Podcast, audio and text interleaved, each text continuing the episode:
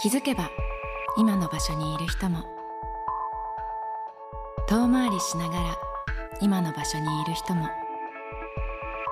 そこに至るための分岐点があったはず。アレキサンドロス磯部博之が気になっている人のその分岐点に迫る「ハッシュタグそれぞれの選択」今回のお相手はパナソニックでドラム線を担当してます佐藤博和です。よろしくお願いします。よろしくお願いいたします。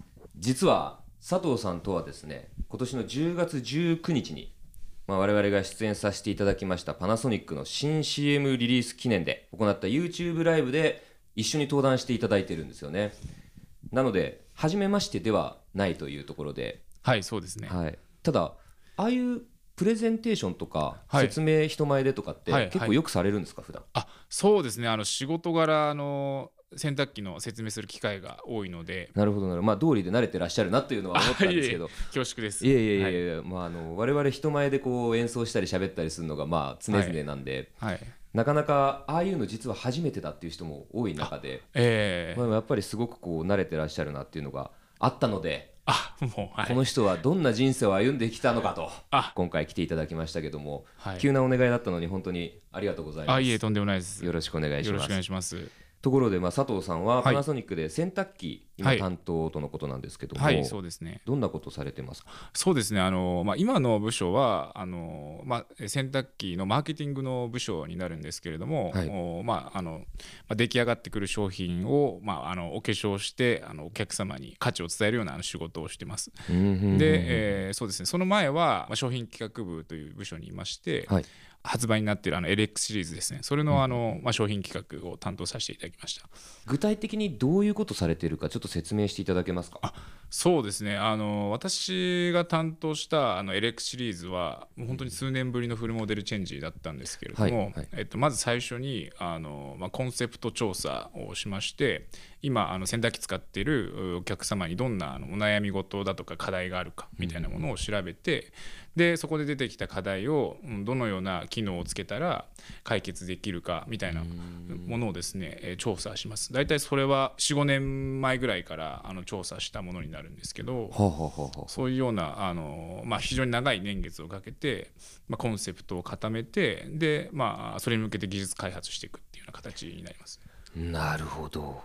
やっぱりこの本当にユーザーの声をそこまで吸い上げてるって時にやっぱり分かり、はい、ダイレクトに伝わりにくいじゃないですか、はいやっぱりはい。大手のメーカーさんって、えーでもやっぱり実際そうやって吸い上げるんですね。そうですね。実際にあの調査しますし、あと何よりもあの自分自身がやっぱりその生活者あであることっていうのが非常に大切で、はい。他の家電もそうですけど、自分でやっぱり使う、はい。でそれであの使いづらいなっていうところだとか、そんなものをあの改良していくっていうのが一番かなと思いますね。なるほどでそうやって改良された最新バージョンを私がはい使っていただいているということで使わせていただいているとこんなにあの嬉しいことはないです。いやいや、こちらこそでございます。ありがとうございます。い、や、通りで使いやすいと思ったわって、本当にでもすごいですよね。あそうやって、まあ、努力の結晶、4、5年かけてだって吸い上げてるわけですそもね。うんですね、はい、長い年月かけて、であのまあ、100人以上のあの事業部のメンバーですね、技術メンバー、工場のメンバーと一緒に開発してますので、なるほど。自分の好きな松下幸之助さんの言葉の一つが、はい、これ、まあ、ちょっと一言一句はい、覚えてるかはあれなんですけど、パナソニックが売れてるのは当たり前だと。売れるようにやってるんだからっていう、はい、まあ、彼が言うから深いみたいな言葉で俺はすごい言葉だなと思ってるんですけどやっぱりまあこういうことなんだなって思いますよね。ありがとうございます。はいいや、その裏には多大なるこういう企業努力というかあるんだなっていうのを痛感いたしました。さあそんな佐藤さんなんですがはい、早早速なぜ今の道を選択してきたか、はい、はい、どういう道をたどってきたかっていうのをはい。聞いていくっていうコーナーなんですけれども、まあ、佐藤さんの一番の分岐点、はい、まあ、やっぱりこう学生時代からパナソニックを選んだ経緯えー、そうですね。はい。そこをまずお伺いしたいんですけれどあもそうですね、あのまあ、実はですねあの私学生時代はあの大会のラグビー部にあの所属してまして、はい。まあ、ラグビー部であの寮生活をしていたんですけれども、あの寮生活をしてるとですねやっぱりあの家事ですね。洗濯もそうですけど、料理だとか、まあ、自分であのしないといけなくてですね、それでまあその洗濯だとか料理をしてる中であの家電に興味を持って家電メーカーを受けたというような経緯ですね。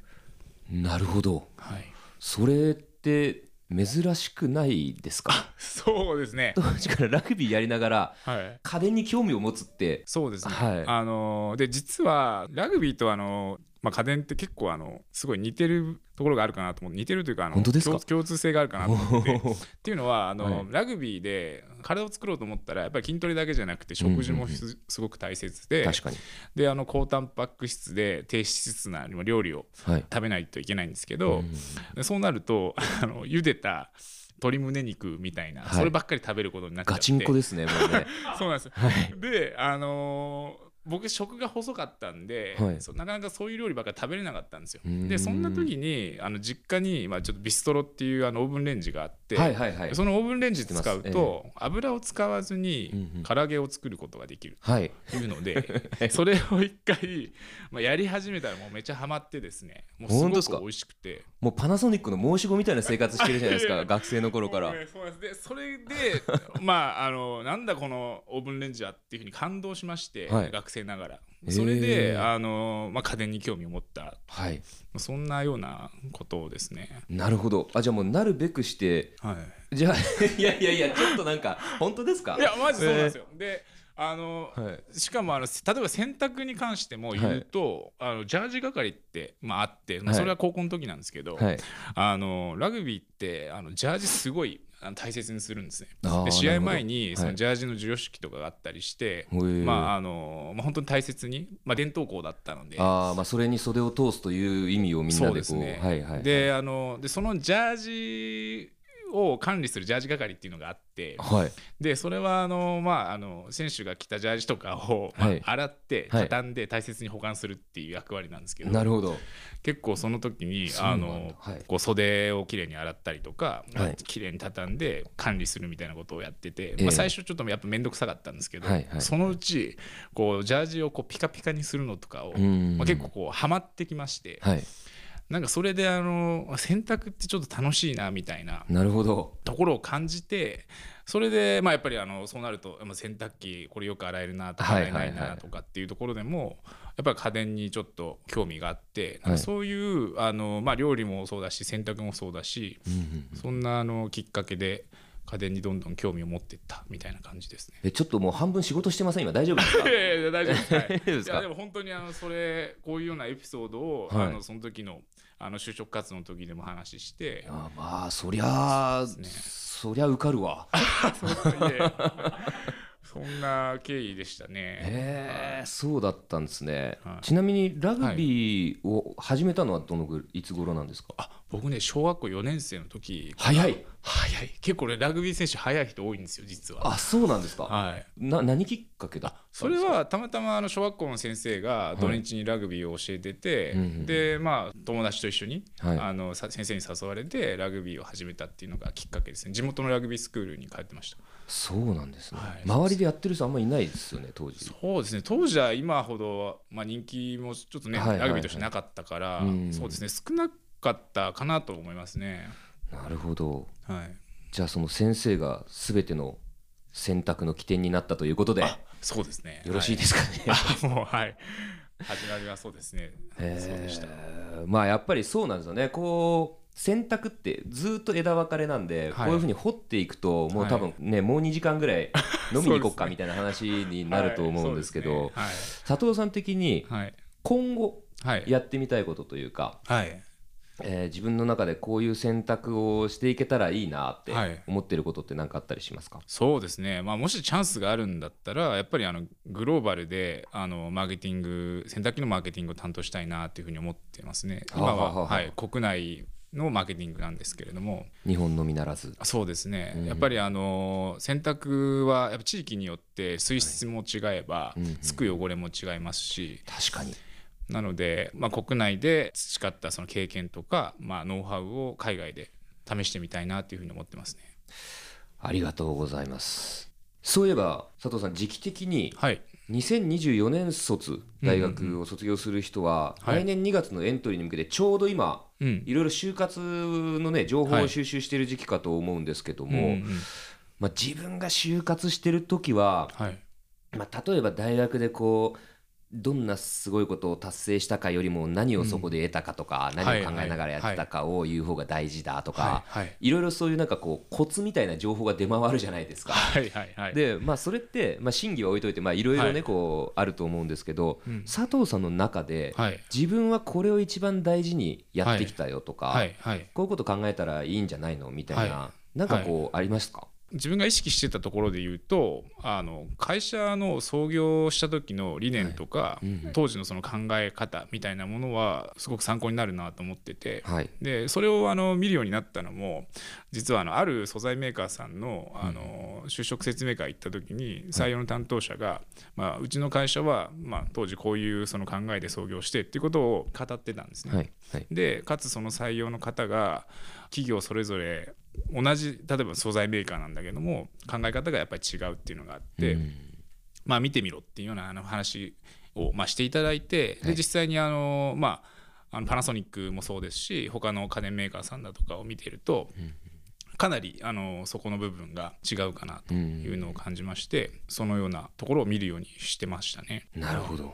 じゃあそういう創業理念だったりそこら辺で感性にヒットするところがはあると。いうところを肌で感じることも大事だと。そうですね。で実際にそういう考えだとかがその社員にまあ徹底されているのかっていったところはあの OB 訪問で確認できて OB の方にあの必ず聞いてみると、はい。あのまあ、みんなその考えだとか、まあ、理念だとかを言える会社っていうのはやっぱり間違いがなくて、うーん。そういうところであの確かめていったっていうようなあの経緯がありますね。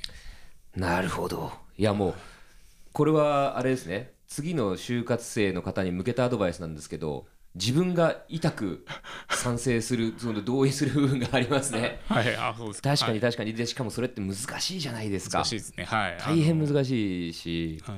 もっと言うとそれってバンドにも通ずる部分があってはい。やっぱり目標とか目的やり方ってはいメンバーでシェアしてるつもりでもやっぱ大の大人がねうちだったらたった4人ですよ。揃ってやってるんですけど簡単にブレるんですよね。うんはい。何回でも話し合いを続けていくことが大事だし、うん。やっぱりどんな大手メーカーも最初はやっぱり数人から始まっていって、毎晩喧嘩みたいな会議を繰り広げてっていうのが常じゃないですか。はいそうですね。でやっぱりカリスマ経営者って、うん。こう言い方あれですけど愛を込めて言いますけどやっぱりどっかぶっ飛んでる部分があって、はいはい。だからカリスマになれるというか、うんうん。うんでそこを補う参謀がいてはい。成り立っていくっていう、うん。そのぐらい引っ張る人がいるからやっぱり理念みたいなやつが浸透していくっていうのもあるんだろうなと。俺が語っちゃってますけど そう思いながら話を聞いてると、はい。はい。すごくそう思います。ああそうですか。はい。なので。リスナーの皆さんこれはぜひとも参考にしていただければなと思います。ハッシュタグそれぞれの選択。